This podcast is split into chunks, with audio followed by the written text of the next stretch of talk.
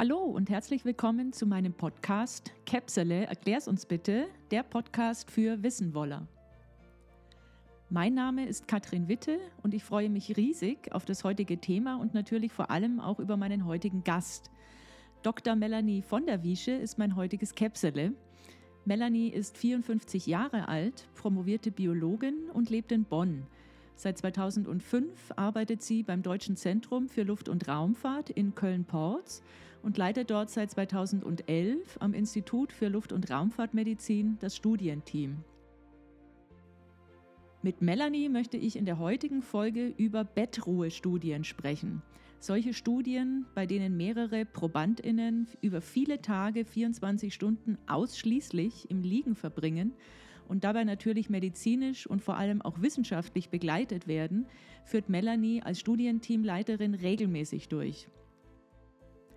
Was es genau damit auf sich hat, wie so ein typischer Tag während der Bettruhestudie aussieht und warum man solche Studien überhaupt braucht, werde ich natürlich Melanie fragen. Ich bin jedenfalls schon sehr gespannt und wünsche uns allen nun ganz viel Spaß.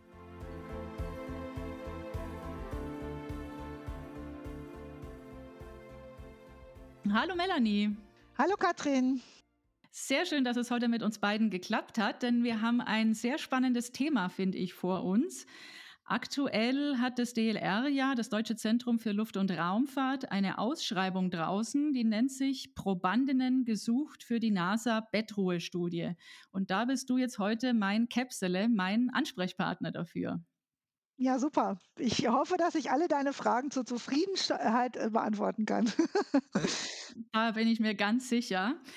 Ähm, jetzt kommen wir gleich mal zu dieser Ausschreibung zurück. Ja. Ähm, also es werden Probandinnen gesucht für eine NASA-Bettruhe-Studie. Der Titel lautet Gegenmaßnahmen zu Sehstörungen und neurologischen Veränderungen nach Aufenthalten im Weltraum. Du merkst, ich muss es ablesen. Klar. Ähm, Müsste ich auch. Was genau, was genau hat es denn damit auf sich? Erklär uns doch bitte mal kurz, äh, was wir uns darunter vorstellen dürfen. Ja, das kann ich dir kurz erklären. Also zum einen, ich bin ja, ähm, klar, ich, ich, bin beim DLR und da bin ich in der einzig lebenswissenschaftlichen Einrichtung, nämlich im Institut für Luft- und Raumfahrt Medizin angesiedelt. Und wir kümmern uns im Prinzip ja um, um den Menschen in der, in der mobilen Gesellschaft, unter anderem eben auch in der Raumfahrt. Und um jetzt den Haken etwas enger zu, zu schlagen, da äh, wollen wir natürlich auch, dass die Menschen, die ins All fliegen, möglichst gesund äh, da oben äh, erstmal ankommen, verbleiben und auch wieder zurückkommen. Und wie der Titel dieser Studie schon sagt, äh, gibt es tatsächlich bei AstronautInnen, muss man ja jetzt sagen, äh, immer wieder ja, Augenveränderungen werden da festgestellt. Also es gibt ja unterschiedliche negative Auswirkungen, wenn man sich in Schwerelosigkeit aufhält.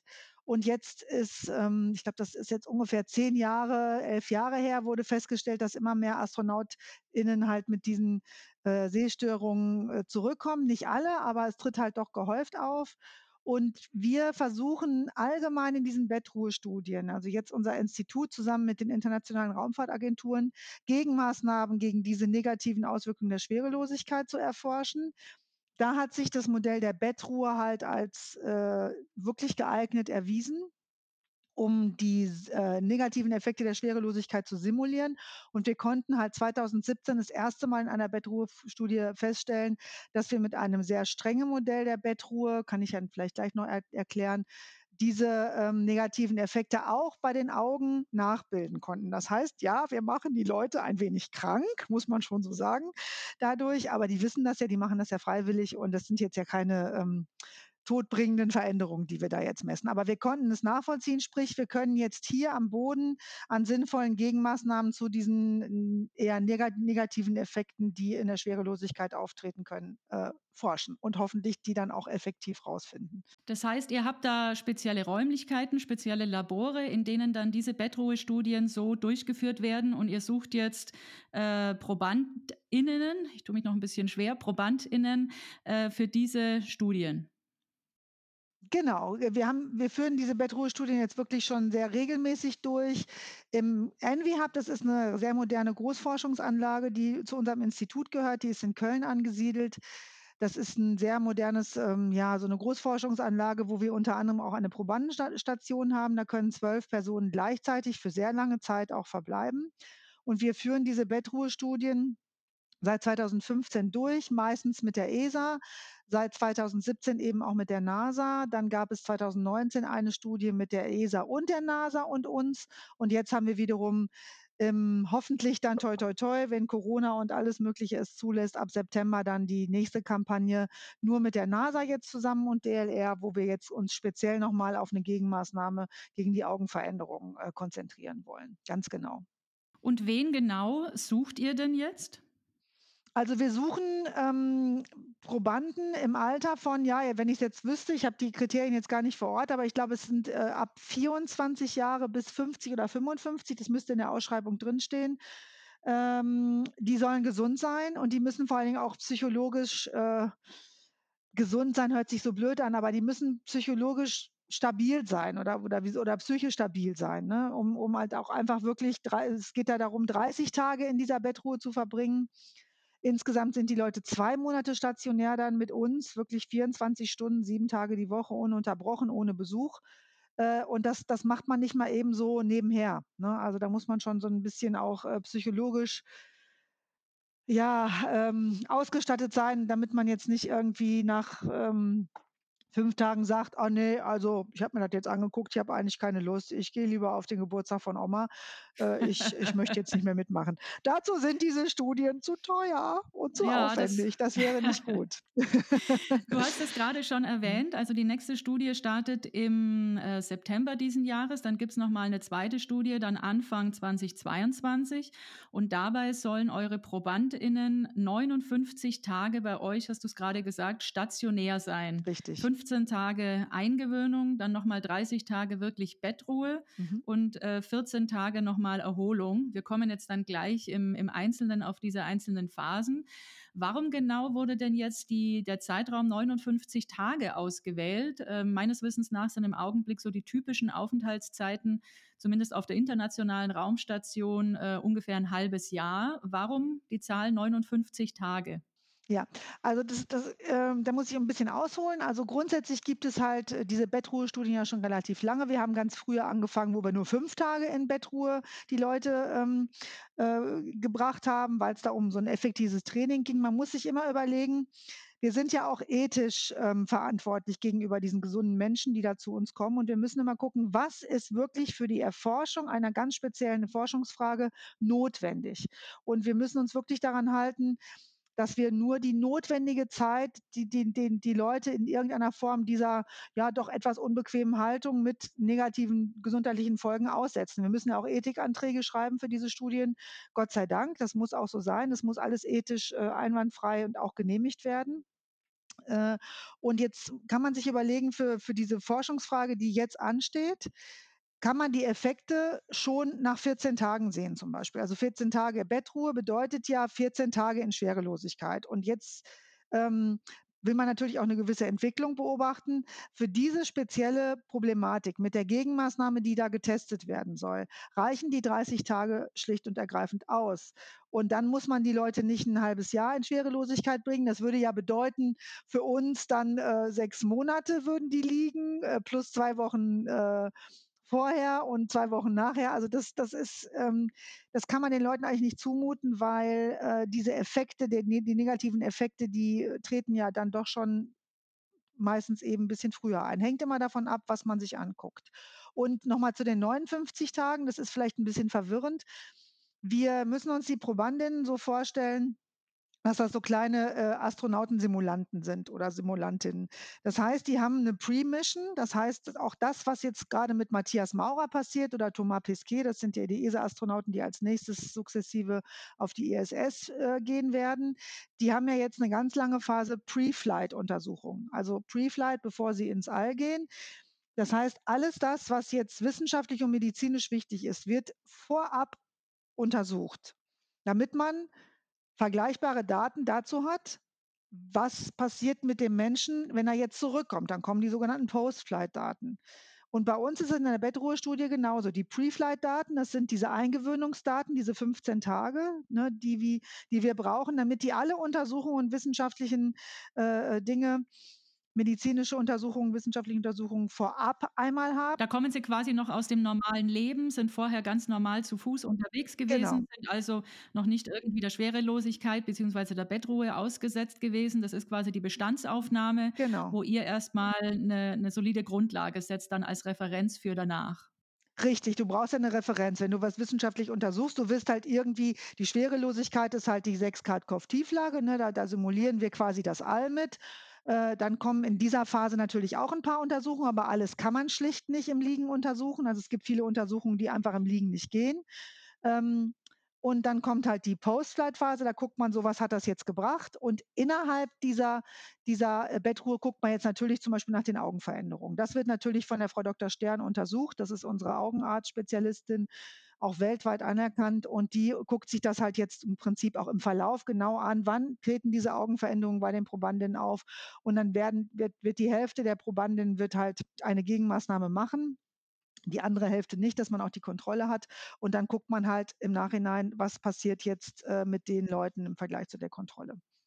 Hm, das klingt schon mal spannend und jetzt kommen wir, glaube ich, so im Detail nochmal auf diese einzelnen Phasen. Mhm. Ähm, ihr seid, also die, die, Kandidaten bewerben sich, äh, ihr werdet dann nach irgendwelchen Kriterien entsprechend die ProbandInnen auswählen. Ja. Wenn man dann ausgewählt wurde, müssen denn die ProbandInnen sich äh, zu Hause, also schon Monate zuvor irgendwie speziell vorbereiten oder legt ihr besonderen Wert darauf, dass sie quasi ein normales Leben führen wie Otto Normalverbraucher? Also ganz grundsätzlich können die ihr normales Leben weiterführen. Das, das auf jeden Fall, weil die werden schon so gescreent, dass man halt die wichtigsten Ein- und Au also die wichtigsten Ausschusskriterien vorab schon abfragt. Die dürfen natürlich nicht rauchen und so, ne? Die dürfen nicht bestimmte Medikamente lange nehmen. Die dürfen jetzt, es gibt ja so eine, zum Beispiel so eine Faktor 5 Mutation. Das bedeutet, dass Leute einen Hang dazu haben, Thrombosen zu entwickeln. Solche Leute können wir nicht einschließen. Das wird auch im Vorhinein, also es wird ganz, ganz viel medizinisch und psychologisch auch vorab gescreent. Ähm, und die, die durch diese Screenings, äh, sind ja einzelne Stufen, da durchkommen, die können dann auch äh, davon ausgehen, dass sie so, wie sie sind, geeignet sind für die Studie.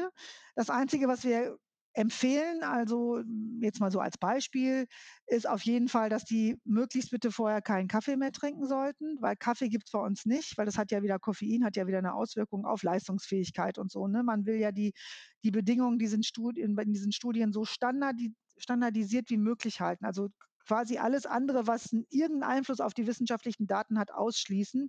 Das heißt, wir versuchen wirklich was die Bedingungen angeht, eine sehr starke Homogenität zu erreichen. Und dazu gehört zum Beispiel, dass die keinen Kaffee trinken, dass die standardisiert ernährt werden. Also jeder Proband, jede Probandin kriegt das gleiche Essen am gleichen Studientag, angepasst auf das persönliche Gewicht und auf den persönlichen Grundumsatz etc.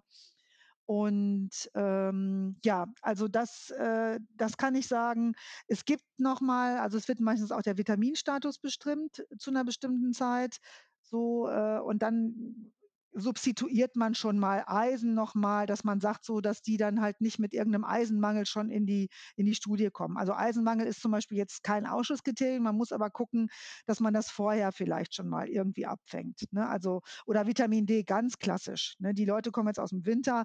Vitamin D müssen wir fast immer substituieren. Hat, glaube ich, jeder, genau. Eben, damit, damit fangen wir dann meistens schon so, ja, drei, vier Wochen vorher an. Genaue Zeiträume weiß ich da jetzt gerade aktuell nicht, aber durchaus ein paar Wochen vorher vorher kriegen die dann schon von uns Vitamin D-Tabletten zugeschickt, damit die auf so ein Level kommen, wo sie dann von Anfang an ja mit etwas besseren Werten schon reinkommen. Ne? Also so, so, so kann man sich das vielleicht vorstellen.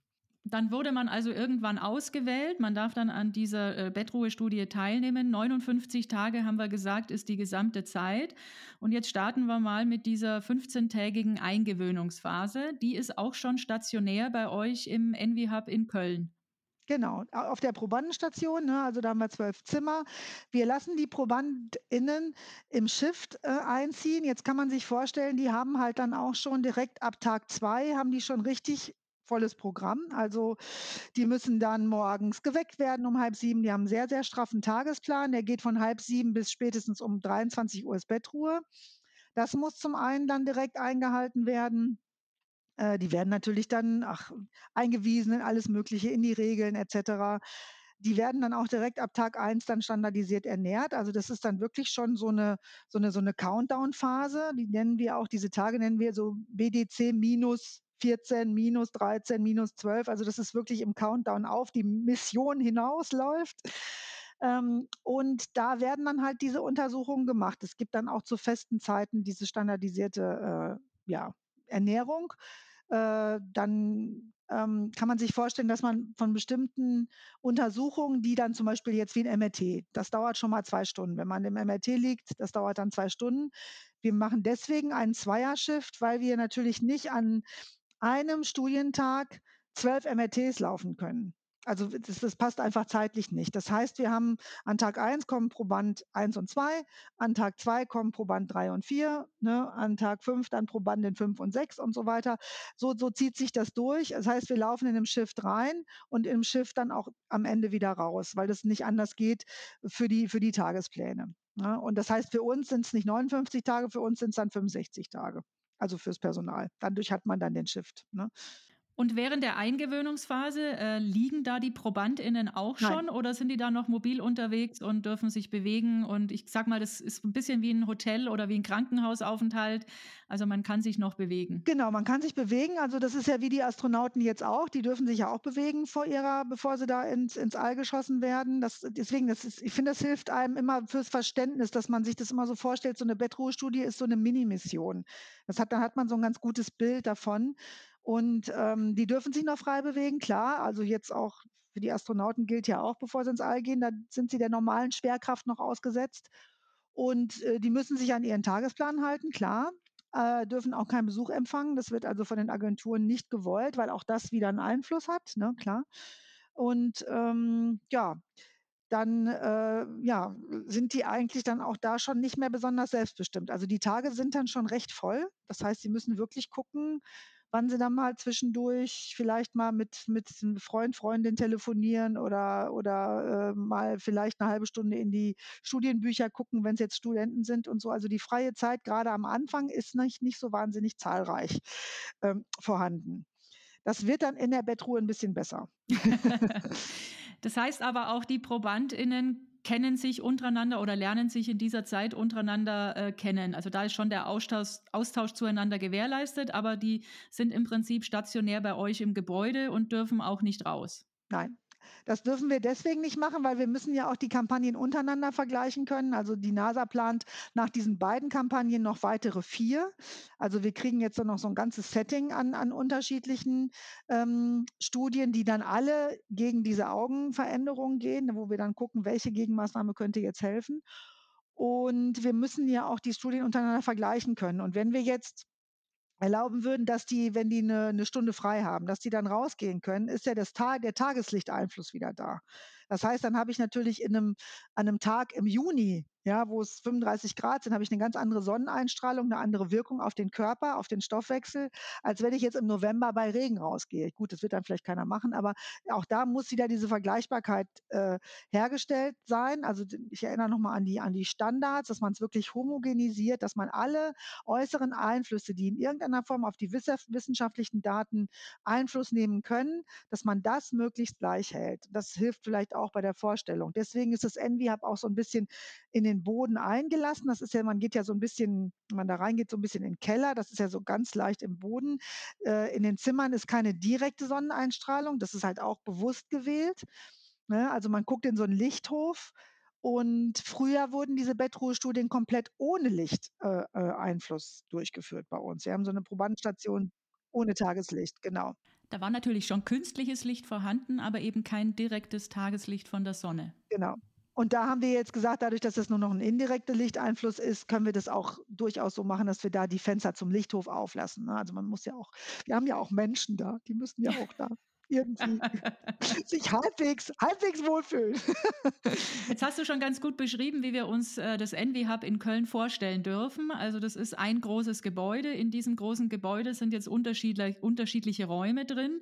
Die Einzelzimmer, vermute ich mal, für die Probandinnen. Mhm. Dann natürlich äh, irgendwelche, ich nenne es mal Gruppenräume oder Aufenthaltsräume vielleicht noch. Und dann aber auch die Untersuchungszimmer, Labore und eure äh, Büros oder was auch immer ihr sonst noch für Räumlichkeiten habt. Vielleicht kannst du uns da noch mal so ein bisschen beschreiben, was es, was es im Envy Hub so alles noch gibt.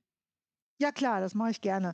Also wie gesagt, das Envy Hub, das ist ähm, Wer es gesehen hat, ist so ein langes, flaches Gebäude. Es gibt auch, wenn man das eingibt ins Internet, findet man relativ schnell auch da Informationen zu. Kann ich auch nur wirklich empfehlen. Da hat man mal so einen Eindruck. Ein großes, flaches Gebäude, was unterteilt ist wirklich in zwei Bereiche. Einmal so ein Öffentlichkeitsbereich mit einem riesen Hörsaal und dann kommt der Forschungsbereich, der nochmal extra ein bisschen abgegliedert ist. Und der besteht aus sechs Forschungsmodulen. Und diese sechs Forschungsmodule haben alle einen etwas anderen ja, decken andere so, so bestimmte Themenbereiche ab. Wir haben zum Beispiel einmal die schon erwähnte Probandenstation. Direkt gegenüber haben wir ein PET-MRT, also ein ne, MRT, was auch äh, ähm, PET-Scans machen kann. Äh, wirklich direkt gegenüber. Daneben liegt das Psychologie-Modul, wo wir zum Beispiel die Astronauten beherbergen, wenn die direkt aus der, ne, aus, aus, von ihrer Mission zurückkommen, die ESA-Astronauten, aber auch äh, Studien durchführen. Ähm, dann gibt es das Physiologie-Modul, wo wir physiologische Untersuchungen machen. Also da geht es sehr um, um, um Muskelstoffwechsel, Knochenstoffwechsel. Da sind Anlagen, die dann dafür benutzt werden. Dann haben wir ein Astrobiologie-Labor. Das verwenden wir jetzt für die Bettruhestudien weniger. Aber da gibt es dann so einen Bereich, wo sehr viele modulare Untersuchungsräume sind, ne, wo man dann zum Beispiel bestimmte Untersuchungen, die gemacht werden, gerade, wir haben ja auch immer externe Wissenschaftler bei den Bettruhestudien, die dann da ihre Räume quasi benutzen können, um ihre persönlichen äh, Untersuchungen da durchführen zu können. Und äh, wir haben natürlich noch einen Barokomplex. Also das ist auch ein echt cooles Modul. Da können wir wirklich den Druck so weit reduzieren, dass man so, ich glaube, auf 7000 Meter Höhe ungefähr vergleichbar kommt. oh la la, da wird die Luft dann schon ziemlich dünn. Also das sind auch wirklich, das geht natürlich so in Richtung Luftfahrtforschung. Ne? Also dass man wirklich auch nochmal guckt, ähm, Hypoxie können wir da machen, wir können die Atmosphäre konditionieren in dem Modul. Das können wir bei uns auf der Probandenstation auch tun, haben wir auch schon getan. Und in der Mitte von diesen Modulen, also das ist so das Zentrum von EnviHub, das bildet so diesen Kern dieses, dieses, dieser, dieser Forschungseinheit, da ist die äh, Kurzarm-Humanzentrifuge, ne, wo wir halt wirklich dann auch künstliche Schwerkraft erzeugen durch die Zentrifugalkräfte. Auch das wieder als Gegenmaßnahme ähm, zu den negativen Effekten der Schwerelosigkeit hier vor allen Dingen so Muskelknochenabbau und Flüssigkeitsverschiebung. Ne, da, da, passiert ja genau das Gegenteil, dass man die Flüssigkeit in die Beine wieder zurückdrückt, weil in der Schwerelosigkeit geht das ja, geht ja sozusagen die Flüssigkeit in den Kopf, was ja auch wahrscheinlich dazu führt, dass diese Augenveränderung da auftreten durch die Flüssigkeitsverschiebung in den Kopf, er, erhöht sich der Gehirndruck ne, oder der Hirndruck. Und das wird wahrscheinlich, also wird, wird, wird sehr, sehr stark in Verbindung gebracht, dass das eben auch Auswirkungen auf den Sehnerv hat. Ne, diese Änderung, weswegen wir jetzt quasi in den Studien da diverse Gegenmaßnahmen äh, erforschen. Kommen jetzt die Probandinnen bei dieser. Ja, sorry. ich wollte nur noch einen Satz sagen. Ein Satz noch. Also man kann sich das so vorstellen, dieses NWHAB so als, als Haus-in-Haus-Prinzip. Das heißt, wir haben wirklich bei Bettruhe-Studien sind diese Forschungsmodule eigentlich annähernd alle belegt, weil wir so viele unterschiedliche Untersuchungen haben. Dann gibt es aber wiederum Studien, die nur am MRT stattfinden oder Studien, die eben nur an der Zentrifuge stattfinden.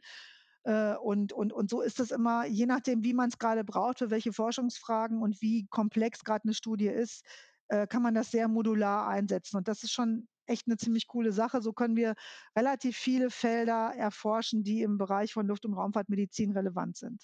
Klingt auf alle Fälle sehr, sehr spannend. Wenn wir jetzt nochmal zurück. Ja, ist es auch. Macht echt Spaß. Wenn wir jetzt nochmal zurückkommen zu den Probandinnen, die haben also jetzt ihre 15-tägige Eingewöhnungsphase überstanden. Dann kommt jetzt, glaube ich, der harte Teil, die 30 Tage Bettruhe. Dann ziehen die Probandinnen in ihr Einzelzimmer. Da haben sie, glaube ich, vorher auch schon äh, zumindest geschlafen, genau. aber sich vielleicht nicht dauerhaft aufgehalten. Was passiert denn jetzt? Jetzt beginnen 30 Tage Bettruhe. Du hattest vorhin schon gesagt, äh, 6 Grad Neigung des Bettes nach unten. Ähm, und so finden, liegen die jetzt wirklich für 30 Tage. Das heißt, alles wird im Liegen erledigt. Vom Toilettengang über Essen, über Duschen, also alles, was mit Hygiene zu tun hat, aber auch die Freizeit. Es wird komplett die ganze Zeit gelegen. Richtig, so ist es. Exakt so ist es.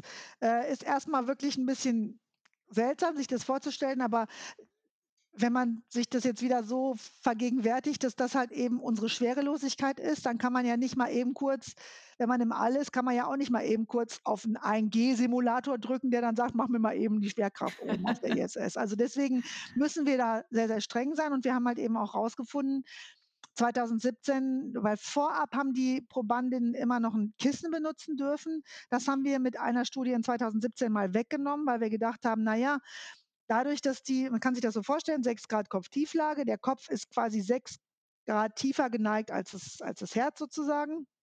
Und äh, wenn die jetzt ein Kissen noch benutzen, dann heben sie ja diese Flüssigkeitsverschiebung wieder auf, ein Stück weit. Und deswegen konnte man vorab, wenn man Bettruhestudien, die wurden ja auch international in Frankreich gemacht, in Russland, China, mein Gott, wo werden überall Bettruhestudien gemacht?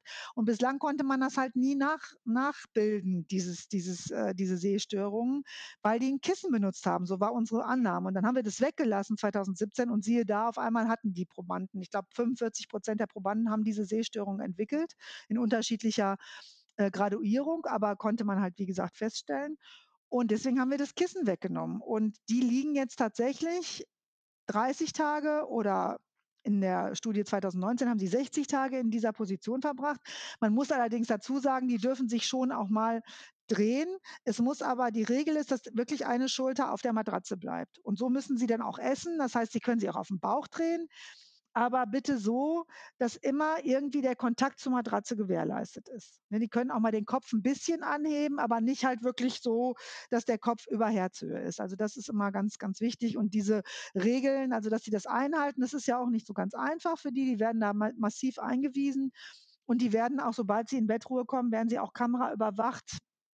Äh, dass das dann doch wirklich eingehalten wird. Weil gerade am Anfang kann man sich vorstellen, hat man das einfach auch noch nicht drin. Das ist dann auch kein böser Wille von den ProbandInnen, aber die äh, müssen natürlich sich auch erstmal dran gewöhnen. Und dann gibt es halt dann die Stimme aus dem Off, die sagt, Möp, äh, Matratze wieder oder den Kopf runter oder so. Also da, da achten wir schon drauf, damit wirklich diese Flüssigkeitsverschiebung auch äh, stattfindet. Und wir können das wirklich auch feststellen, wenn die dann liegen, die, die haben dann wirklich nach relativ schnell, schneller Zeit, also nach ein paar Tagen kriegen die wirklich so ein puffy Face, wie die Astronauten auch. Man sieht das, wenn man so Bilder sieht, wenn der, wenn der Gerst von der ISS berichtet irgendwie oder, oder was weiß ich, wenn man da hochschaltet, die sehen auf einmal alle anders aus, als ob die da zugenommen hätten im All. Haben sie aber nicht. Das ist halt einfach dieses, nennt sich wirklich Puffy Face, dass die Flüssigkeit im, im Kopf ist und äh, dadurch, und das haben wir in Bettruhe so auch. Das hatten wir mit Kissen nie. Wenn wir, als wir die Kissen noch benutzt haben, na, als sie noch so schön auf dem Kissen pennen konnten in Bettruhe, hatten wir diese Puffy-Face-Entwicklung nicht. Also insofern haben wir tatsächlich, jawohl, wir haben dazu beigetragen, weltweit dieses Bettruhe-Modell zu verbessern. Jawohl, da sind wir auch total stolz drauf. Aus wissenschaftlicher Sicht vermutlich super, äh, ja. wenn man das Kissen weglässt. Jetzt so, äh, was, das, was den Probanden angeht, der wünscht sich natürlich mit Sicherheit das ja. Kopfkissen. Also so ganz ohne Kissen schlafen Heieiei, ist eine große das Herausforderung. Ist, genau, das ist übrigens was, was wir denen, da kommen wir nochmal auf, Aus, auf die Ausgangsfrage zurück, die du gerade gestellt hast. Das empfehlen wir denen auch mal zu probieren, mal ohne Kissen zu schlafen. Das wäre natürlich zu auch. Zu Hause gut. schon, bevor genau. sie bei euch einziehen. Genau, genau. Und das könnten sie natürlich auch in der Eingewöhnungsphase schon tun. Also da sagen wir das, wir lassen das dann freiwillig, aber das hilft ihnen natürlich dann, äh, sich daran wieder zu gewöhnen, wenn sie in die 6 Grad Kopftieflage kommen. Ne, da ist es dann wieder vorteilhaft, wenn Sie es vorher schon mal probiert haben. Ich probiere es heute Nacht mal aus, ohne Kopfkissen zu schlafen. Und gebe dir dann Bescheid, ob ich das ja, 30 gerne. Tage machen würde. Ja, mach mal. Das heißt, äh, dein Team, ihr kümmert euch aber auch um die komplette Verpflegung, also jetzt Essen, ähm, Toilettengang, Hygiene, Duschen, ähm, auch Freizeitaktivitäten. Das ist so eine rundum Sor äh, Sorglosversorgung im Prinzip von euch. Ja, ja, im Prinzip ist das so, genau. Also das ist genau unsere Aufgabe. Wir sind wirklich dann vor allen Dingen dafür da, die, die Probanden also die Probandenbetreuung da zu gewährleisten. Wir sind ja auch für die Rekrutierung verantwortlich. Also das macht auch äh, eine Dame aus meinem Team jetzt schon, ich glaube, Gott, ganz viele Jahre schon, ähm, ist voll die Expertin auf dem Gebiet. Ähm, genauso wie die Probandinnenbetreuung. Wir stellen auch für diese Phase, wenn die Studie läuft, dann auch wirklich Studenten noch ein. Ne? Also das können wir gar nicht aus unserem normalen Personalstab abdecken, weil kann man sich überlegen, 65 Tage im Dreischichtbetrieb, wir müssen ja dann auch Nachtschichten haben So viel Mitarbeitende haben wir gar nicht und wenn, dann können die nichts anderes mehr machen. Äh, das das auf jeden Fall. Das ist dann wirklich und du hattest das gerade so an angedeutet von wegen Krankenhaus oder oder große Familie. Also wir wir sehen es wirklich immer so ein bisschen als so eine als so 'n Teamgedanke. Wir sind halt irgendwie mit denen auf einer gemeinsamen Mission unterwegs. Es ist immer 'n bisschen platt, ich weiß, aber es trotzdem hilft es, weil es ist natürlich so 'ne Studie ist, äh, eben kein Krankenhaus und gleichzeitig aber auch keine keine Party. Also, man muss immer irgendwie so so 'n Mittel Mittelweg da finden. Es ist schon familiär, manchmal natürlich auch ja, es ist schwierig, da die Grenze zu ziehen. Wir sind natürlich mit denen komplett per Du. Sobald man einzieht, ist eigentlich alles per Du. Das ist natürlich auch im Krankenhaus nicht so. Also, man kann es im Krankenhaus nicht vergleichen, aber auf der anderen Seite ist es manchmal so, dass ich immer denke: „Ja, das sind unsere kleinen Astronautinnen, ne, die die sind unsere die die simulieren Astronautendasein und manchmal muss man die vielleicht auch mal so 'n bisschen pampern wie Astronauten. Also, Astronauten, die werden ja auf'm auf'm Platintablett durch die Welt getragen. Ja, das sind ja Helden und Heldinnen. Und ich meine, ganz so können wir es nicht treiben, aber wir müssen denen schon das Gefühl geben, dass sie wirklich besonders sind, dass sie 'n wichtiger Bestandteil sind an dieser ganzen, äh, Studie, weil ohne Probandinnen können wir so viel forschen, wie wir wollen, dann können wir gucken wir in die Röhre. Also, wir brauchen die halt auch. Und ich glaube, dieses Gefühl muss man denen einfach auch geben. Und das versuchen wir schon. Es verlangt uns auch immer einiges ab, aber irgendwie gibt's einem auch was zurück. Also, das muss ich schon sagen. Das ist immer es ist tatsächlich immer sehr also, es nimmt einen sehr ein, so 'ne Studie, wenn man da dann 65 Tage ne, also, kann man sich vorstellen, dass das wenn man auch nach Hause kommt, selbst wenn man keinen keinen Dienst hat, dann nimmt man das trotzdem mit nach Hause. Man guckt auf WhatsApp und und guckt, na, was ist denn oder was ist jetzt da oder ist jemand krank geworden, müssen wir 'ne 'ne Schicht ersetzen? Also, du bist eigentlich immer so 'n bisschen always on, ne?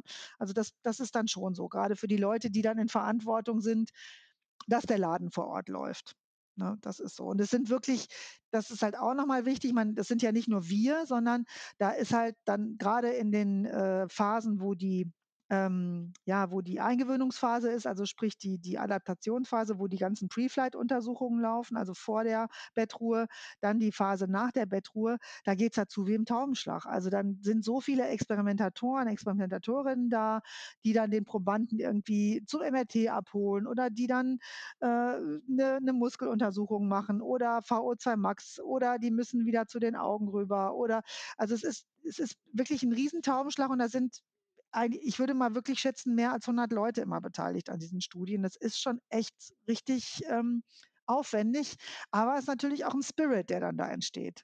Und der ist irgendwie auch ja, der ist besonders. Ich glaube, ich wüsste jetzt nicht, wo man das vergleichbar noch noch so so hat. Mir fällt jetzt grade kein Vergleich ein. Im Moment nicht, ne.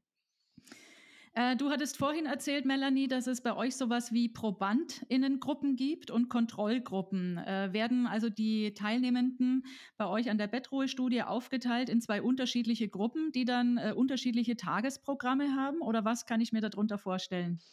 Ja, genau, das ist 'n ganz, ganz wichtiger Punkt. Das ist ja allgemein bei Studien so, dass man eigentlich ja meistens immer 'ne, äh, Interventionsgruppe ha hat. Das heißt also also in eine Gruppe, wo jetzt wirklich eine Maßnahme oder ein Medikament getestet wird, ganz genau exakt, und eine Gruppe, wo halt ein Placebo oder eben 'ne Kontrolle gefahren wird, damit man halt auch sieht, ähm, bestimmte Effekte sind dann wirklich nur auf diese Maßnahme zurückzuführen. Das soll das soll damit erreicht werden.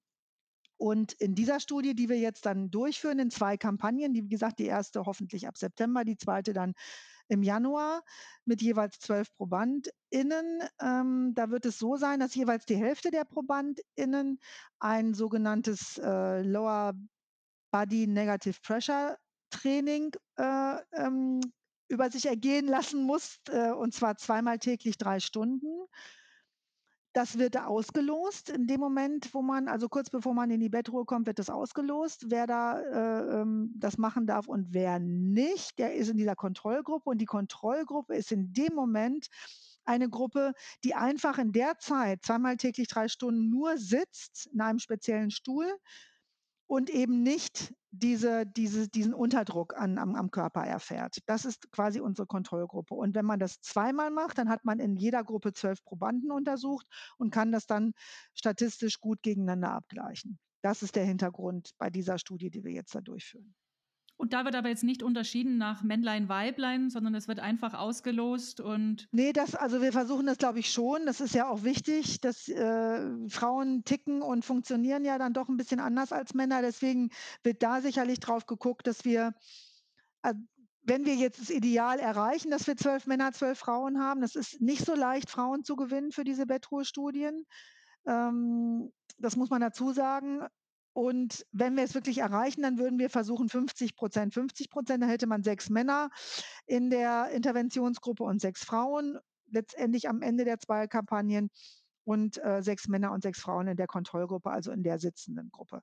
Das wird auf jeden Fall das Ziel sein. Ob wir das erreichen, das müssen wir halt gucken, weil wie gesagt, Frauen sind, sind, sind nicht so einfach zu erreichen. Und ähm, äh, falls ich das jetzt noch nicht gesagt hatte, dieses Lower Body Negative Pressure, das, das ist ja ein, ein Unterdruck anlegen an die, an die untere äh, Körperhälfte und dadurch wird halt die Flüssigkeitsverschiebung in die untere Körperhälfte einfach äh, erzeugt. Ne? Und das in dem Moment soll die Gegenmaßnahme sein. Das könnte man sich auch rein theoretisch als Intervention auf der ISS vorstellen, ne? wenn jetzt die Astronauten da sind und dann gibt es so eine kleine, kompakte LBNP da oben auf der Raumstation, dann könnte man die da einsetzen, dann könnten sich die Astronauten da mal eine halbe Stunde oder keine Ahnung, mal ein oder zwei Stunden reinhängen und dann wäre da ihrer Flüssigkeitsverschiebung in den Kopf und den Sehstörungen, die damit vielleicht einhergehen, äh, Genüge getan und dann würde das, wäre das eine gute Gegenmaßnahme. Deswegen testen wir das natürlich am Boden erstmal aus. Äh, wie schaut denn, wie dürfen wir uns denn so den konkreten Tagesablauf vorstellen, jetzt während dieser 30-tägigen Bettruhe? Du hast vorhin schon gesagt, äh, es wird, äh, gibt einen klaren Tagesablauf mit Licht an und Licht aus, so stelle ich mir das zumindest vor. Mhm. Und was passiert dann? Okay, also die werden um halb sieben geweckt. Ne? Das, das ist auch in der ganzen Zeit immer die gleichen Zeiten, die müssen eingehalten werden, damit man auch da wieder standardisiert. Das wird langsam langweilig, merke ich. Nein, also die werden um halb sieben geweckt, dann werden so, so Vitalparameter bestimmt, also einfach ne, Körpertemperatur, äh, Blutdruck, Herzfrequenz. Ähm, dann ähm, gibt es regelmäßige Blutabnahmen, die finden dann auch morgens dann im Liegen noch statt. Dann, äh, also wenn, wenn sie jetzt in der Phase, wo sie stehen dürfen. Danach dürfen sie dann erst aufstehen. In der Bettruhe bleiben die natürlich liegen, klar. Dann ähm, wird halt auf jeden Fall ähm, nochmal jeden Morgen gewogen, um zu gucken, halten die ihr Körpergewicht, weil wir müssen, wir sind halt angehalten, der, dass das Körpergewicht, das Einzugsgewicht gleich Aus Auszugsgewicht ist, so ungefähr. Und da schiebt ihr die Probandinnen dann mit dem gesamten Bett auf eine Waage drauf? Genau, auf so eine Liegendwaage, ne? Wenn sie wenn sie noch laufen können, vorher, nachher, können die natürlich gehen.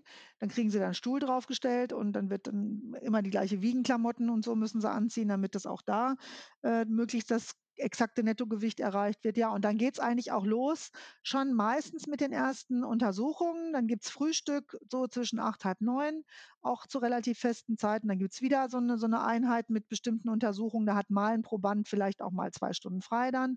Der andere hat halt durchgehend äh, ähm, Untersuchungen und Messungen und dann wird Mittag gegessen und nachmittags das gleiche, dann Abend gegessen und meistens ist dann so ich würde mal sagen, so nach dem Abendessen sind meistens nur noch wenige Untersuchungen. Also ich selber bin äh, verantwortlich jetzt für die bei, bei der nächsten Studie für so ein EEG-Experiment. Die muss ich dann natürlich nach dem Abendessen kleben, die Elektroden und gucken.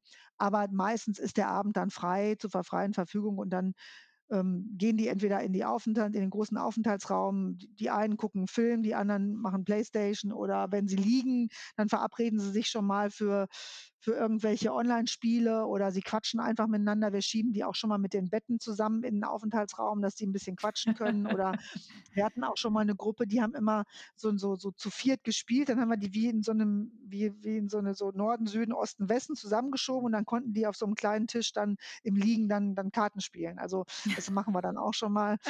Das ist ganz, das ist eigentlich ganz, ganz nett. Aber das ist schon relativ durchgetaktet. Jeder kriegt auch seinen Tagesplan. Der kriegt dann natürlich auch äh, vorab zur Verfügung gestellt gestellt. Da gibt es dann immer schon mal Verschiebungen. Manchmal klappt ein Experiment nicht, da muss es am nächsten Tag wiederholt werden und so. Das, äh, also wir haben meistens dann immer auch logischerweise Planänderungen. Plan ist immer dafür da, dass er geändert wird, aber im Großen und Ganzen wissen die dann morgens, wie ihr, wie ihr Untersuchungstag aussieht. Jetzt stelle ich mir das Zimmer so ein bisschen vor, tatsächlich nochmal wie im Krankenhaus. Da ist ein Bett und in irgendeiner Art und Weise habe ich vielleicht noch einen Monitor zur Verfügung, sodass ich Fernseh schauen kann und vielleicht auch noch äh, irgendwie über mir schwebend ein Monitor mit einer Tastatur, sodass ich ins Internet gehen kann. Aber im Wesentlichen ist es das, womit ich mich auch in meiner Freizeit dann während dieser Bettruhestudie beschäftigen kann. Ja, ja, ich ich ich finde es manchmal sieht so ein bisschen aus wie so ein ganz karges Zimmer im Studentinnenwohnheim. Also, da liegt halt ein Bett, da ist ein Schrank drin, da ist ein Tisch, noch so so Ablagefächer, dann haben sie halt alle ein Fenster, wo sie in diesen Lichthof gucken können.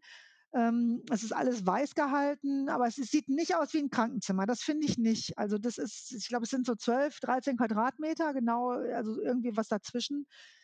Ist auch jetzt auch nicht super eng. Aber ich ich finde, da kann man sich schon aufhalten, ne? Die dürfen dann auch so manchmal ihre eigenen Bilder da aufhängen. Die bringen dann viel auch so Persönliches dann mit rein und, äh, klar, es gibt auf jeden Fall 'n Bildschirm, das ist natürlich super wichtig. Der liegt dann auch also, ich weiß nicht, ob du die Bilder schon mal gesehen hast. Wenn die dann im Bett liegen, dann ist der halt über ihrem Kopf und den können die sich dann so zurechtschieben, dass die auch ihren eigenen Laptop da anschließen können und dann kriegen die so 'ne Tastatur auf auf 'n Schoß oder beziehungsweise auf die Beine und können dann da also nicht auf die Beine, sondern kriegen so 'n Gestell, wo sie die Tastatur reinlegen können und dann können sie über den Bildschirm halt mit ihrem Computer dann da verbunden sein und im Internet surfen oder aber auch arbeiten. Also, wir haben ja auch viele selbstständige Probanden, die dann da das nutzen, in der Freizeit auch zu arbeiten und, äh, Mails zu beantworten et cetera. Das ist jetzt Das können die dann so machen, genau. Äh, grade 'n guter Punkt, äh, weil du's angesprochen hast, die können dann da auch arbeiten. Grad eben klang das so, wie wenn der Tag ja durchaus durchgetaktet wäre. Ich stelle mir jetzt vor, dass manch einer das, äh, nutzt, um zum Beispiel, was weiß ich, fürs Studium zu lernen oder irgendwie für die für die Arbeit mal 'n paar Paper zu lesen oder was auch immer. Aber es klang bei dir jetzt grade mehr so, wie wenn der Tag doch ordentlich vollgepackt wäre und vielleicht erstens die Zeit gar nicht da ist, aber vielleicht sich auch von der Psyche her 'n bisschen was verändern könnte, dass man da gar nicht so, äh, in den in den Modus kommt, dass man sich jetzt um die Arbeit oder um das Studium kümmern möchte. Was ist denn da deine deine Erfahrung? Ja, also, am Anfang ist es sicherlich viel Eingewöhnung, dann lernen sich auch die Probandinnen so 'n bisschen kennen, auch untereinander logischerweise. Und, äh, da sind die Tage schon voll, das, äh, stimmt schon, ne, weil dann irgendwie alle Experimente ja in diesen 2 Wochen irgendwie platziert werden müssen, manche auch mehrfach. Äh, dann geht's aber in die Bettruhe und da wird's dann schon entspannter. Also, da, äh, hängt es immer so 'n bisschen davon ab, aber da kommt dann schon auch die Freizeit mit rein. Da beobachten wir allerdings, da hast du schon recht, individuelle große Unterschiede. Also, manche Leute, die nutzen das wirklich, um 'ne Sprache noch nebenher zu lernen, die können wunderbar auch nebenher noch ihre Arbeit irgendwie machen. Bei manchen ja, also, manche nutzen das al bei manchen ändert sich auch 'n bisschen was, bei manchen manche bauen auch wirklich ab. Also, allgemein sagt man schon, dass so, äh, grade bei den 60-Tage-Bettruhestudien, dass halt je länger die liegen, desto eher nimmt die kognitive Leistungsfähigkeit auch ab. Man ist dann irgendwann nicht mehr so so so so so fit im Körper, das äh, oder im im Kopf. Im Körper und im Kopf, da hängt's wieder wahrscheinlich zusammen auch, ne? Und aber da gibt's individuelle Unterschiede, das kann man definitiv sagen. Und wir hatten zum Beispiel mal 'n Probanden, der hat sich da war allerdings 21 Tage Bettruhe, der hat sich während dieser Zeit das Stricken beigebracht. Ich habe mich totgelacht. Der hat dann in dieser Zeit einen Sachenschal gestrickt, ja? Man muss auch dazu sagen, dass über die Jahre diese Tagespläne der Probanden immer voller geworden sind. Also, ich weiß noch, dass wir damals, äh, 2009 oder 10 die die ersten Bettruhestudien, die wir durchgeführt haben da war während der Bettruhe wirklich gar nicht viel los. Also, da haben die vielleicht 1, 2 Experimente gehabt und dann dann war's das so. Da konnten die sich auch wirklich auf Arbeiten oder, äh, Studium und so weiter tatsächlich konzentrieren. Da hatten wir jetzt, ähm, grade bei der Studie, die wir mit der NASA und ESA zusammen gemacht haben, da kann man sich überlesen, die NASA überlegen, die NASA hat Untersuchungen, die ESA hat Untersuchungen, wir haben noch Untersuchungen an denen durchgeführt. Also, die hatten wirklich 'n ri also, das war dann schon so, dass wir gesagt haben: „So, jetzt wird's grenzwertig“, weil das können wir die hatten dann, als die vor allen Dingen, als die aufgestanden sind, diese sogenannten direkten Tage nach der Landung auf der Erde, also, nach diesen 30 Tage Bettruhe, wenn die dann morgens an dem Tag, wo die aufstehen das geht dann durch von 6:30 bis um 10. Und die haben dann zwischendurch vielleicht mal gehetzt gepinkelt, also, wo ich sagte: „Ey Leute, das können wir eigentlich denen nicht mehr zumuten“, ne? Weil da natürlich das Interesse der Wissenschaft natürlich am allergrößten ist. Was passiert direkt nach der Landung auf der Erde, sprich nach dem Aufstehen? Und, äh, ich möchte da unbedingt direkt die ersten Daten haben, damit ich super, äh, vergleichen kann, was da mit mit mit den Leuten passiert, ne? Da merken wir schon, dass wir da an Grenzen kommen. Aber In der Bettruhe gibt's diese Zeit auf jeden Fall. Und dann, wenn so diese erste Woche rum ist die sind ja 2 Wochen dann nach dem Aufstehen auch noch da. In der zweiten Woche ist es meistens auch entspannter. Und dann merkt man aber schon, dann kommt dann auch so ein kleiner Lagerkoller auch durchaus mal durch, ne, dass man so denkt: „So, ja, ist doch jetzt irgendwie alles durch. Ich habe doch jetzt hier gelegen. Kann ich denn jetzt mal nach Hause?“ Also, das ist dann auch äh, da merkt man dann so, wenn es zum Ende zugeht, aber das ist wahrscheinlich auch sehr menschlich. Mir geht es immer so, wenn ich jogge, dass ich das Gefühl habe, so, also, jetzt könnte ich aber auch keinen Meter mehr joggen, weil ich genau weiß, so jetzt ist meine Runde zu Ende. Aber das ist vielleicht auch individuell. ja. Wenn jetzt so ein Lagerkoller kommt oder wenn jetzt so ein Proband äh, sehr stark mit sich hadert, ähm, werden die dann psychologisch betreut? Oder was, ja. was würde dann auch passieren, wenn jetzt ein Proband wirklich das Gefühl hat, ich halte das nicht mehr aus, ich möchte jetzt abbrechen? Geht sowas überhaupt? Oder ist man dann quasi, wie du sagst, auf der ISS, man ist jetzt quasi Astronaut im All und man kann jetzt nicht einfach sagen, so, ich breche jetzt ab und gehe zur Tür raus? Ja, also insofern sind sie dann tatsächlich in dem Punkt keine AstronautInnen, aber äh, nein, sie können jederzeit abbrechen. Dazu sind wir auch verpflichtet und äh, wir, die sind komplett freiwillig da. Ne? Das heißt, wenn die jetzt äh, früher abbrechen, wenn sie, also wir hatten diese Fälle schon, die sind wirklich sehr, sehr selten, aber die gibt es, dass wir dann jemanden haben, der in dem Moment, wo er dann in die Bettruhe geht, einfach auch merkt, oh Mann, das packe ich jetzt hier gar nicht. Also das habe ich mir total anders vorgestellt. Ich habe mich da überschätzt oder sowas. Die äh, Psychologen haben es vielleicht auch nicht, nicht rauskitzeln können, weil man kann den Leuten ja auch nur vor den Kopf gucken, trotz tollster Fragebögen etc. Das passiert schon, aber wirklich sehr, sehr selten. Und dann halten wir die natürlich nicht fest. Wir reden dann mit denen und die kriegen alle äh, psychologische Betreuung, also definitiv, das, das müssen wir auch. Also es geht ja gar nicht anders. Die müssen ja auch, wir sind ja auch Teil der Mission, also wir sind ja sozusagen die Crew und manchmal können die sich ja auch über Leute wie über, über, über mich zum Beispiel ärgern, wenn, wenn ich da morgens zu laut irgendwie reinkomme oder sowas. Ach, die schon wieder. Ne? Das müssen sie auch mal irgendwo ablassen können. Und äh, und das ist, denke ich, schon wichtig und auch absolut notwendig. Also da gibt es natürlich Leute, die sagen, nee, ich muss jetzt heute nicht, mir geht's gut. Äh, aber grundsätzlich nutzen die Leute das schon auch, weil das ist, glaube ich, in so einer Extremsituation auch wirklich super wichtig. Ja. Du hattest es vorhin schon mal kurz angesprochen. Das Essen ist von euch auch sehr stark rationiert und genau vorgegeben. Ihr wollt das Körpergewicht über die, über die gesamte Mission, also über die gesamte Bettruhe-Studiezeit halten. Wenn ich jetzt abends äh, also zu Hause bin äh, und mir geht es gerade vielleicht nicht so gut, dann isst man mal äh, ein Stückchen Schokolade oder Chips oder trinkt in Bayern ein helles. Bei euch trinkt man, glaube ich, ein Kölsch. Das ist aber absolut tabu, wenn man dann bei euch an der Bettruhenstudie teilnimmt. Exakt so ist es ja. Da sind wir auch echt, äh, echt, echt doof, glaube ich. Ne? Das haben auch wieder die Astronauten, haben es da besser, Astronautinnen. Ähm, ja, so ist es. Die kriegen wirklich, weil das halt so standardisiert ist und weil die Ernährung keinen Einfluss nehmen darf und soll auf die wissenschaftlichen Untersuchungen, ähm, ist es wirklich so, dass, das, dass sie das nicht dürfen. Die müssen das aufessen, was sie bekommen und äh, kriegen nicht mehr. Also das ist so. Das, das, ja, die müssen sich das halt leider einteilen. Die kriegen auch natürlich genau die Flüssigkeitsmenge, die wird, das wird alles abgewogen. Äh, das, das ist, glaube ich, das, das geht nicht anders. Das, wir haben natürlich immer wieder Fälle, wo man, wenn jemand zum Beispiel jetzt schlecht wird, durch, also wir haben immer mal wieder Fälle, wo dann jemand vielleicht eine Übelkeit entwickelt im MRT und so. Das ist ja manchmal schon sehr anstrengend, je nachdem. Ne? Oder, oder vielleicht die in den ersten Tagen kriegt man schon mal Kopfschmerzen und so. Und dann kann es natürlich dazu kommen, das ist eine Riesenumstellung auch für den Körper, dass man einfach dann tatsächlich es nicht schafft, es aufzuessen. Ne? Dann, dann sagen wir, okay, dann, dann streckst über den Tag. Also wir versuchen natürlich, aber wir können die Leute natürlich nicht zwingen. In dem Fall fallen die aber dann auch aus dieser Ernährung raus. Und das ist natürlich dann wiederum wissenschaftlich nicht so toll. Aber auch da, wir können niemanden zwingen. Ne? Also wir sagen das am Anfang, Ernährung ist immer ein ganz wichtiges Thema. Das merkt man auch in den Studien. Ich glaube, das ist so, wenn alles so gleich ist und wenn so die Selbstbestimmtheit auch verloren geht, dann ist so das Essen auch häufig ein Ventil. Wir haben Studien, wo das überhaupt kein Thema ist. Und dann gibt es wieder eine Studie, wo die sich total über das Essen beschweren, obwohl es das identische Essen ist. Also das ist auch sehr, sehr variabel. Ne? Aber ich glaube, das, das ist so wie wenn, wenn, wenn wir uns irgendwie über das Wetter beschweren. Ne? Also da können wir auch irgendwie nichts dran ändern und wir können an dem Essen halt auch nicht viel ändern. Wir nehmen zwar immer auch wieder Kritik auf und versuchen auch individuelle Wünsche, also zum Beispiel, ich möchte die Soße nicht auf die Kartoffeln, sondern daneben oder sowas, das versuchen wir schon äh, herzustellen. Aber wir können äh, zum Beispiel nicht dem einen vegan ernähren, den anderen vegetarisch und den anderen nur äh, mit Fleisch. Also das geht einfach nicht, das können wir nicht. Das Alle kriegen das gleiche Essen. Ja. Am am au an dem bestimmten Studientag, ne?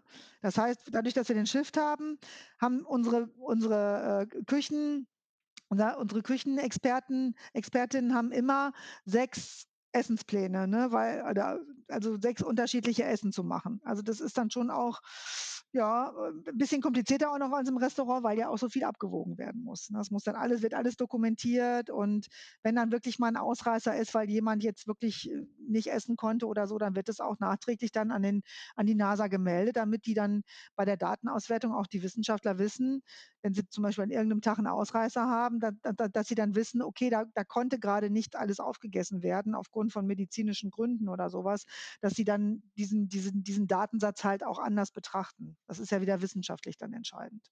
Wenn man jetzt diese 30 Tage Bettruhe überstanden hat, dann stelle ich mir vor, dass die Knochen und vor allem die Muskeln sich ja doch ordentlich abgebaut haben. Wenn man da jetzt einfach aufstehen würde, ähm, mag das dem einen oder dem anderen vom Kreislauf her erstmal nicht so gut gelingen. Aber tatsächlich stelle ich mir vor, dass es auch wirklich ein Kraftproblem ist. Also gerade vor allem wegen des Muskelabbaus, dass man wirklich Probleme hat mit dem Stehen. Wie, wie schaut denn jetzt der aus eurer Sicht, aus wissenschaftlicher Sicht so interessante Teil aus? Ich lag jetzt 30 Tage und dann der erste Morgen. Wie, oder der, der Tag, an dem man dann wieder aufstehen darf. Was, was passiert da genau und wie läuft es ab? Also, das das ist wirklich immer der der der spannendste Tag und da ist auch mal sehr aufregend und die Probanden sind auch sehr aufgeregt, vor allen Dingen die ersten beiden Probandinnen äh, Probandinnen, die dann da diesen Durchlauf machen, die werden dann auch immer gefeiert und beäugt und so und das ist wirklich auch echt cool. Also, es ist so, dass die dann halt, äh, wie normal geweckt werden, wie ich's auch grad schon beschrieben habe. Und dann ist das Allererste, was stattfindet, ist, ähm, nach 'nem wirklich sehr bescheidenen ersten kleinen Frühstück ähm, die so die sogenannte Kipp der sogenannte Kipptischversuch. Also, die werden dann liegend auf den Kipptisch geschoben. Das ist so 'n sieht man auch im Internet, ne, wer werden halt liegend da verbracht und dann werden die irgendwann nach 'ner bestimmten Ruhezeit, ich glaube, liegen dann, glaube ich, 10 Minuten, werden erst mal Basisdaten genommen und dann werden die mit einem Ruck auf 80 Grad gekippt. Das ist dann unsere Landung, die wir simulieren. Wir simulieren dann in dem Moment, zack, ach, jetzt ist wieder 1G. Und dann wird geguckt die sind dann angeschnallt und so weiter. Da gibt's auch 'ne LBNP, die ist dann auch angeschlossen. Dann wird geguckt, wie lange schaffen sie es jetzt zu stehen. Dann wird halt schrittweise über diese Lower Body Negative Pressure, also LBNP, wird wird halt der Druck äh, sukzessive erhöht nach unten, ne? Also, der Unterdruck, dass halt die Flüssigkeit-Verschiebung also, dass der Kreislauf noch stärker belastet wird in Richtung Beine. Äh, und da wird geguckt, wie lange schaffen sie das. Und diesen Versuch gibt's auch vorher. Dann wird halt vergleicht oh, wie ver verglichen, äh, wie wie was hat er jetzt abgenommen, ne? Also, wie wie stark hat der Kreislauf jetzt gelitten in der Bettruhe? Und danach kommen die erst mal wieder in 'n Rollstuhl. Das heißt, die kommen danach in 'n Rollstuhl, werden dann im Rollstuhl zurückgefahren, weil es ist genauso, wie du sagst. Natürlich bauen sich, ähm, nach 30 Tagen schon Muskeln ab, aber nicht in dem Maße, dass du dann, sobald du auftrittst, dass du umkipp umkippst. Das ist tatsächlich nur 'ne Kreislaufgeschichte. Und deswegen sind wir grade am 1. oder die ersten beiden Tage da vorsichtig. Die sollen sich dann überwiegend im Rollstuhl bewegen. Dann gibt's halt sofort auch so 'ne so 'ne passive Physiotherapie, also so 'ne Reha-Physiotherapie, äh, nicht mehr passiv, Entschuldigung, 'ne 'ne so so 'ne Rehabilat Reha Rehabilitations äh, wo dann auch langsam die Muskeln wieder aufgebaut werden. Das sind dann richtig auch dann sich steigernde Sporteinheiten. Pro Tag nimmt das dann auch immer alles zu. Und, ähm, es ist nicht so, dass die also, meine Erfahrung war, dass die nicht umkippen, weil die Muskeln nicht mehr da sind, sondern das ist wirklich 'n überwiegendes Kreislaufproblem. Und dennoch haben die die ersten Tage die kriegen dann halt Muskelkater, klar, ne? Also, die Muskeln haben sich abgebaut und dadurch, dass auf einmal wieder Bewegung da ist, haben die schon so 'n bisschen Muskelkater, ne, unterschiedlich unterschiedlicher Art. Da gibt's dann auch dem einen tut dann da mal die Sehne weh, den ne, oder Achillesferse oder oder also, wie gesagt, ich habe bin jetzt da nicht der Arzt, ähm, der diese genauen, äh, einzelnen Sachen da immer kennt, aber das das ist natürlich das, was dann auftritt. Das geht aber dann über diese 2 Wochen und das ist auch der Grund, warum die 2 Wochen noch da sind. Die müssen dann halt sukzessive auch wieder fit gemacht werden, dass zumindestens die Muskeln wieder halbwegs schal Knochenaufbau dauert länger, klar. Also, dass die Knochen der Knochen baut ja auch ab und, äh, das dauert länger, deswegen kommen die ja wenn die zum Beispiel 60 Tage liegen, kommen die noch bis zu zwei Jahre danach zu Nachuntersuchungen zu uns, damit wir auch da nochmal wirklich kontrollieren, so sind sie jetzt wirklich wieder so hergestellt, wie sie vor Beginn der Studie waren. Also das müssen wir schon auch ähm, monitorieren, dass wir gucken, naja, äh, wie sieht es denn jetzt aus mit dem Knochenaufbau? Ne, hat das denn jetzt wieder alles geklappt? Deswegen auch nicht unbedingt älter als, als, als 50 äh, oder ich glaube 55 oder so ist es jetzt gerade aktuell die NASA, die, die untersucht auch Ältere. das heißt aber, äh, je nachdem, wie lange jetzt die Phase der Bettruhe äh, tatsächlich dauert, ähm, bis der Körper sich wieder vollständig regeneriert hat, kann das Monate dauern. Du hast gerade gesagt, bei der 60-Tage-Bettruhe-Studie vielleicht auch zwei Jahre. Ähm, dann sollte aber quasi der menschliche Körper wieder vollständig regeneriert sein, so wie quasi zum Ausgangszeitpunkt vor der Bettruhestudie. Genau. Und das ist aber auch Teil eurer Untersuchung, dass ihr die dann auch danach, ja. wenn die quasi nicht mehr stationär bei euch im Envy Hub in Köln sind, immer wieder reinbittet zu, zu mehr oder weniger regelmäßigen Nachuntersuchungen, um zu schauen, wie es jetzt nach Zeit X und äh, Zeit Y vielleicht danach eben ausschaut. Genau, und das werden dann nicht mehr alle Untersuchungen gemacht, sondern nur noch so spezielle Untersuchungen. Ne? Da wird halt dann eben vor allen Dingen auf die Knochen geguckt ne? und äh, ein oder andere Untersuchungen werden dann noch zusätzlich gemacht. Das ist aber dann nicht mehr das volle Programm. Ne? Also da werden dann wirklich nur noch so vereinzelt Untersuchungen gemacht, aber das, die halt eben genau daraufhin abzielen. Genau, wir hatten jetzt äh, vor kurzem hatten wir eben von der von der Studie dieser äh, AG Breezer Studie, wo wir die Zentrifuge als Gegenmaßnahme getestet hatten, hatten wir jetzt ähm, im März die Nachuntersuchungen, die ein Jahr nachdem die entlassen worden sind, äh, stattgefunden haben. Also das, ja, das genau, genau. Also insofern passt das. Das war Ende 2019. Durch Corona hat man das ein bisschen nach hinten verschoben und dann hatten wir da jetzt die Nachuntersuchungen. Und wertet ihr die Daten auch aus oder nehmt ihr die Rohdaten auf und sendet die dann quasi an die NASA, in dem Fall der Auftraggeber, oder kriegen die von euch schon die ausgewerteten und interpretierten Ergebnisse? Also auswerten tun überwiegend die Wissenschaftler, Wissenschaftlerinnen. Wir werten bei uns zum Beispiel die Grundumsatzdaten aus. Das machen bei uns die Ökotrophologin, also die Ernährungswissenschaftlerin, die ich im Team habe. Die werten auch mit die Grundumsatzdaten aus. Äh, wir werten eher weniger aus, das, äh, weil wir natürlich primär jetzt äh, wissenschaftsunterstützend arbeiten. Also wir sind eher fürs Wissenschaftsmanagement zuständig und nicht so sehr für, für also wir, unser, unsere Aufgabe nicht, ist ja nicht in erster Linie jetzt selber zu forschen und selber zu publizieren. Wir kommen natürlich viel als Co-Autoren mit auch auf die Paper weil wir natürlich viel auch diese Untersuchungen dann durchführen oder auch da aufgrund von Erfahrungen dann natürlich auch viel beraten können. Ne? Also wir haben halt eben, wie habe ich ja schon gesagt, seit 2009 machen wir diese Bettruhe-Studien, da kommt automatisch Erfahrung mit rein und dann kann man auch neuen Wissenschaftlern immer auch noch vielleicht kleine Tipps geben. Aber das macht ja überwiegend auch der wissenschaftliche Projektleiter dieser Studien. Der kümmert sich dann überwiegend um die Wissenschaft und da hast du recht, da werden dann die Daten auch gesammelt und werden dann der NASA oder der ESA, weil das ja häufig dann auch mit so äh, Auftrag Auftraggeber sind, die die Studien mitfinanzieren und hauptsächlich auch finanzieren, die, äh, denen gehören natürlich dann auch die Daten, klar. Und die äh, senden die dann gebündelt an die entsprechenden Wissenschaftler, Wissenschaftlerinnen. Und die Wissenschaftler selber, wenn sie vor Ort sind, die kriegen ihre Daten ja auch schon äh, äh so. Also wir haben natürlich dann unsere EEG-Daten von der letzten Studie haben wir dann auch meistens sogar äh, ähm, einen Tag später schon äh, zu der NASA geschickt, damit sie die direkt hatten. Mhm. Ja, also da, solche, da gibt es dann immer unterschiedliche Sachen. Dass die halt gucken, weil die NASA lässt die Untersuchungen schon von unserem Personal durchführen hier und die gucken dann schon mal, ja, ist das jetzt alles so richtig gelaufen und so, dass dann können die halt online gucken, äh, stimmen die Daten so ist oder gibt es einen Fehler, gibt es einen systematischen Fehler bei der Studiendurchführung, der sich auf die Daten auswirkt und dann können die am Anfang dann direkt korrektiv äh, eingreifen. Die ProbandInnen sind aber äh, Deutsche. Ich komme nur gerade drauf, weil ich äh, zum Thema Ernährung fiel mir gerade ein, so die amerikanische, gerade die US-amerikanische Ernährung unterscheidet sich ja doch stark von der deutschen. Die ProbandInnen sind aber Deutsche und werden auch, äh, ich sag mal, nach deutschem Standard bei euch ernährt oder äh, nehmen da auch die Amerikaner bzw. die NASA Einfluss drauf?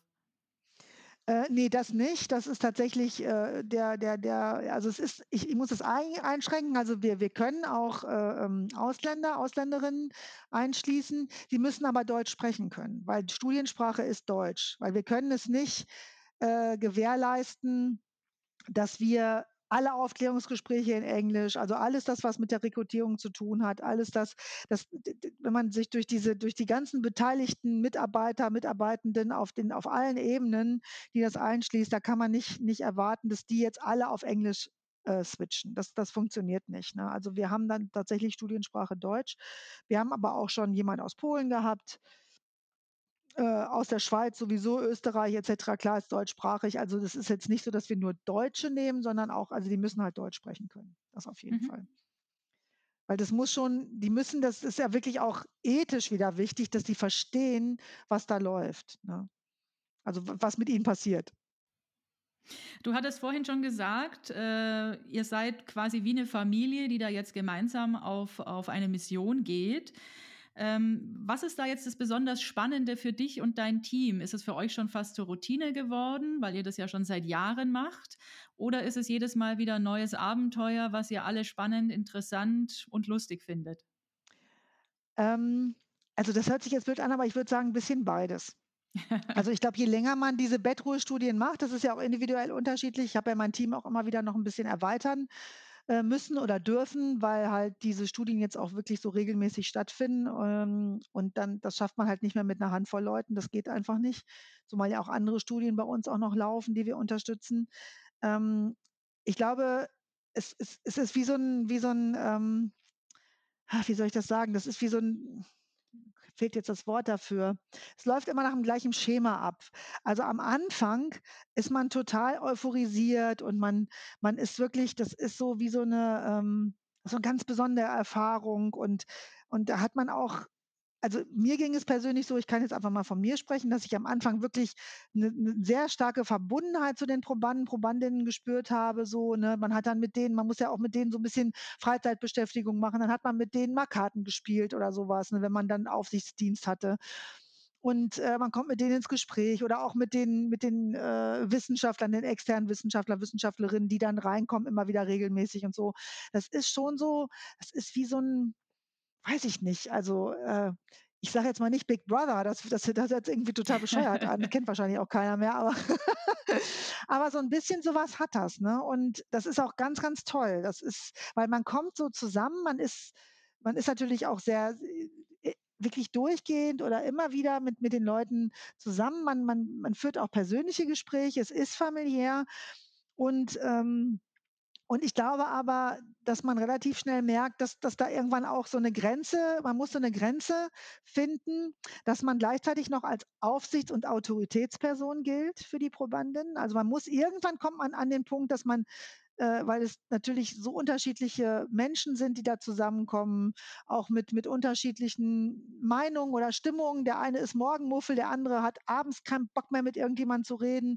Man muss sich immer wieder darauf einstellen. Und wenn man dann zu familiär wird und zu freundschaftlich, dann wird man irgendwann nicht mehr als, als äh, ähm, Aufsichtsperson oder auch als derjenige, sage ich mal, als Oberschwester da oder als, als Koordinatorin akzeptiert. Und diese, dieses ähm, Gefühl gilt es auszutarieren. Und ich erlebe das, habe das bei mir so erlebt, dass ich das über die Studien hinweg angepasst habe. Und mittlerweile habe ich ja so ein großes Team, dass ich selber fast gar nicht mehr vor Ort bin. Also ich kann jetzt gar keine Dienste mehr machen oder so. Das, dafür habe ich gar keine Zeit mehr. Ähm, äh, ich kann halt, wie gesagt, nur noch so kleine Experimente mehr oder weniger durchführen. Das schaffe ich dann noch und das freue ich, da freue ich mich auch, dass ich dann immer noch so ein bisschen von diesem Spirit mitbekomme. Aber, und so geht es jetzt den etwas jüngeren Mitarbeitern bei mir im Team auch. Also ich merke, da ist so die erste Studie, da ist man so voll drin in diesem Flow, in diesem Spirit. Und dann merkt man aber, oh, ich musste da aber jetzt mal eine Ansage machen, weil die, da, da, da springen mir jetzt die, die Probandin gerade auf dem Kopf rum und oh, das kommt gar nicht mehr an. Das ist so, ist so ein bisschen wie Kindererziehung. Ich weiß ich auch nicht. ne? Da muss man auch immer wieder. Ne? Ja, genau, und ja. Sack Flöhüten. Das ist manchmal wirklich so. Und es gibt Studien oder Kampagnen, die laufen total gut durch.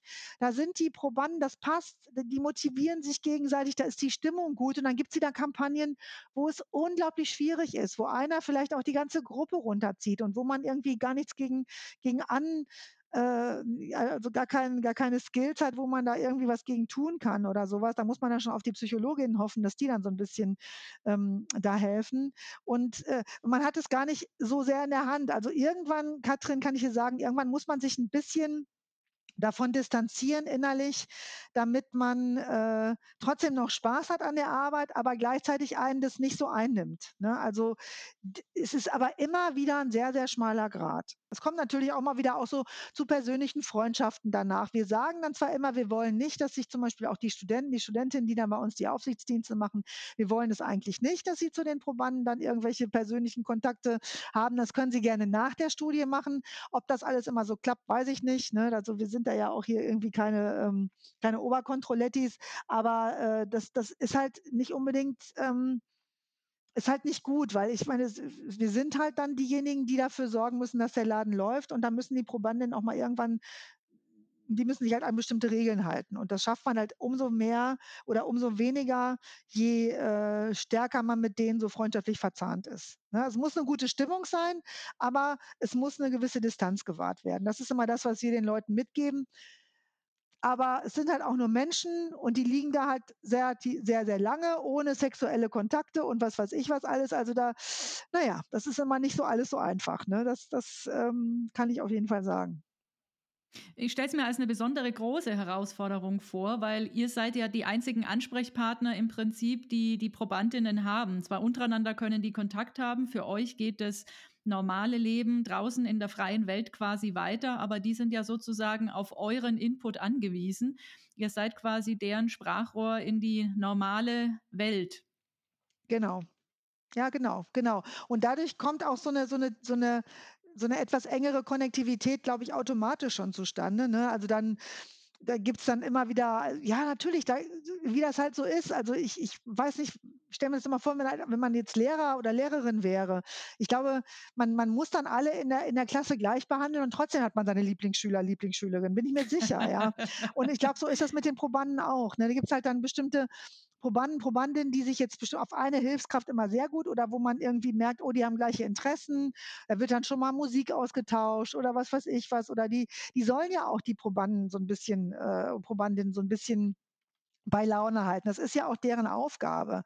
Aber es ist wirklich es ist halt es ist nicht immer so einfach. Und wir mischen uns eigentlich nur ein, wenn's jetzt wirklich also, wenn's jetzt Übergriff von 'nem Pro von 'ner Probandin gegenüber 'ner Hilfskraft oder von 'nem Probanden gegenüber 'ner Hilfskraft oder umgekehrt oder so, da würden wir uns einmischen, äh, weil das geht dann zu weit. Aber du kannst es eigentlich nicht verhindern, dass sich dann vielleicht die eine Hilfskraft oder die die andere Studentin, die dir jetzt da aushilft als Aufsichtskraft, äh, dass die dem einen Probanden dann vielleicht lieber irgendwie mit dem irgendwie, keine Ahnung, sich unterhält als mit dem anderen. Ich denke, das ist menschlich. Aber das ist schon immer sehr spannend auch zu beobachten, was da passiert, ja. Vielleicht so als abschließende Frage an dich, Melanie. Wärst du denn selbst gerne mal Probandin? Äh, also, ich kann dazu sagen, dass ich schon mal 'n Parabelflug gemacht habe. Ich habe auch schon mal auf der Zentrifuge war ich schon mal Probandin, äh, aber mich in diese 6 Grad Kopftieflage begeben für so eine lange Zeit, das wäre überhaupt nicht meins. Also, ich bin so 'n ich bin ja Biologin, ich bin sehr, sehr gerne draußen, sehr naturverbunden. Ähm, ich glaube nicht, dass ich dass ich 'ne gute Probandin wäre, aber ich glaube, das ist ganz schwer, sich da reinzuversetzen. Vielleicht würde ich auch psychologisch schon rausfliegen, keine Ahnung. Ich habe irgendwann mal diesen Persönlichkeits diesen etwas detaillierteren Persönlichkeitsfragebogen ausgefüllt. Ich weiß gar nicht mehr, was da rausgekommen ist. Ist schon wieder zu lange her. Aber, ähm, ich, äh also, ich glaube, ich würde es nicht gut packen, ganz ehrlich. Ich glaube nicht. Aber ich ich also, wenn ich das so vielleicht andersrum noch mal fassen darf, ich empfinde es deswegen, glaube ich, als auch so 'ne besondere Leistung von denen. Und deswegen haben die alle bei mir so 'ne die haben bei mir alle schon mal so 'n Stein im Brett von Anfang an, so weil ich denke, wer sich dafür zur Verfügung stellt, der muss schon echt irgendwie cool drauf sein. Der muss schon irgendwie ähm, weil nur fürs Geld, Katrin, packst du das nicht. Du du vielleicht kriegst du irgendwie die 30 Tage hin. Das mag sein, aber wenn es nur die Geldmotivation ist, dann wirst du Probleme kriegen in diesen Studien. Du musst irgendwie dieses Gefühl dafür entwickeln, dass du 'n Teil einer einer einer Forschungs ähm, eines Forschungsvorhaben bist, was halt eben nur mit Menschen geht und wo der Mensch halt im Mittelpunkt steht und musst dich auch 'n bisschen mit diesen Themen so so so so auskennen oder anfreunden können. Ich glaube, das würde unglaublich helfen. Ähm, äh, und die, die das, glaube ich, nicht tun, die werden kriegen meistens auch Probleme damit. Und die versuchen wir natürlich vorher rauszufiltern. Es gelingt uns nicht immer, äh, aber, ähm wie gesagt, das, äh, also die kriegen alle unglaubliche Anerkennung und von vornherein schon so ein, so ein, so ein, so ein, weiß ich nicht, so ein Schulterklopfen. Und ganz, ganz schön ist vielleicht auch, was man dazu sagen kann, wir erleben es sehr häufig, dass selbst die Leute, die jetzt 60 Tage in der Bettruhe waren, dass die gerne wiederkommen wollen. Also die sagen, oh, wenn ihr wieder eine macht und so. Wir haben natürlich eine Sperrfrist. Wenn die jetzt zum Beispiel 60 Tage gelegen haben, dann dürfen die zwei Jahre natürlich nicht mehr an einer teilnehmen. Und es muss dann auch immer wieder wissenschaftlich abgeklärt sein, ob das überhaupt erlaubt ist. Also ich denke mal, es geht jetzt schon, dass einer, der 60 Tage gelegen hat, drei Jahre später an einer 30-Tage-Studie oder auch eine, meinetwegen nochmal an einer 60-Tage-Studie teilnimmt, weil er sich damals auch als, als sehr ähm, geeignet erwiesen hat oder als, als, als, als guter Proband, der, dem das Spaß gemacht hat und der auch äh, quasi alle Untersuchungen so gut gepackt hat. Äh, das erleben wir häufig und das finde ich schon immer sehr ähm, bezeichnend. Also und mir hat mal ein Proband gesagt, der der raus ist, der sagte, also das werde ich noch meinen Enkeln erzählen, weil das war, ich, ich habe das als persönliche Herausforderung empfunden und ich habe diese Herausforderung gemeistert. Und ich bin da auch zum Teil wirklich auch durch ein, durch ein Tal gegangen, gerade bei 60 Tagen. Ne? Überleg dir das mal, du liegst wirklich zwei volle Monate in dieser Position. Also ähm, nee, da wäre ich raus. Das kann ich mir nicht vorstellen. Und doch, glaube ich, bist du am Anfang, äh, bis am Ende hast du wirklich das Gefühl, du hast das irgendwie geschafft. Und da kannst du dann auch wirklich stolz sein. Und das ist toll, das zu sehen. Und das finde ich einen ganz tollen Nebeneffekt. Ne? Also für dich wäre es selber nichts, aber du bewunderst ja. alle Menschen, ja. die den Mut und die Kraft haben, das Ganze ja. durchzustehen. Total, total. Ich bin Ihnen zutiefst dankbar, allen, allen, allen, die das gemacht haben. Und äh, ja, man, man, man, man, man wächst ja auch an diesen, an diesen Menschen. Das ist einfach, ich, ich bin halt auch so und so, ich glaube, sonst hätte ich mich auch nie für dieses Studienteam entschieden. Also mich ich, ich bin total begeistert, wie unterschiedlich Menschen ticken können, wie, wie, wie, wie facettenreich Menschen können, äh, Menschen sein können. Und ich glaube, du kriegst es nirgendwo besser mit als in solchen äh, strangen Settings wie unser Bettruhestuhl. Ja. ja, genau. Das ist schon echt, also es ist äh, immer wieder klasse und ich, ich, es ist, man, man lernt so viel, aber es gibt so viele unterschiedliche Lebensentwürfe von Menschen, egal welchen Alters und das, also man nimmt sehr, sehr viel auch selber mit, wenn man da mitarbeitet. Das ist echt klasse und das ist wirklich was, wo ich äh, dem Job auch sehr, sehr dankbar bin und wo ich dann, wie gesagt, so bitter es für mich war, so ein bisschen aus diesem, aus diesem Schichtbetrieb sich zu verabschieden, abschieden zu müssen, desto glücklicher bin ich, dass ich halt über dieses Experiment dann immer noch so einen Fuß da in der Tür habe, dass ich immer noch den Kontakt zu den Probandinnen haben darf. Das ist schon echt klasse. Also es macht mir, macht mir wirklich sehr viel Spaß und meinem Team auch, das weiß ich. Also es ist immer ein sehr großer Arbeitsaufwand und Wochenendarbeit und Feiertag und man darf dann wieder keinen Urlaub nehmen oder es ist schwierig oder wenn dann wieder irgendwo Not am Mann ist oder ach, keine Ahnung. Also es verlangt immer allen viel ab, aber am Ende ist es immer ein tolles Gefühl, es dann irgendwie geschafft zu haben, gemeinsam. Du hast es auch unglaublich spannend rübergebracht. Also in mir äh, äh, merke ich schon so eine kleine äh, Neugier auf dieses Projekt. Soviel ich weiß, läuft die Ausschreibungsfrist gerade noch. Ich gucke es mir noch mal an. Ja. Vielleicht bewerbe ich mich ja, mal, weil du hast es gerade so spannend ja. erzählt. Also jetzt hast du mich schon so ein bisschen heiß gemacht. oh, wie schön. Ich hoffe, ich hoffe aber, ich, hab, ich war, bin nicht marketingmäßig unterwegs. Ich wollte hier sehr ehrlich antworten. Ganz ja. herzlichen Dank dir, liebe Melanie, für die wunderschönen äh, Einblicke in das Leben der Bettruhe-Studien bei euch in Köln beim DLR im Envy Hub. Ich danke dir. Mal gucken, ob wir uns dann im Herbst oder Anfang nächsten Jahres bei euch sehen. sehr, sehr gerne. Bewirb dich gerne. Guck's dir nochmal an, wenn du es schaffst, zwei Monate dich rauszuziehen aus deinem DLR-Dasein. Das ist ja auch nicht so einfach. du bist jederzeit willkommen.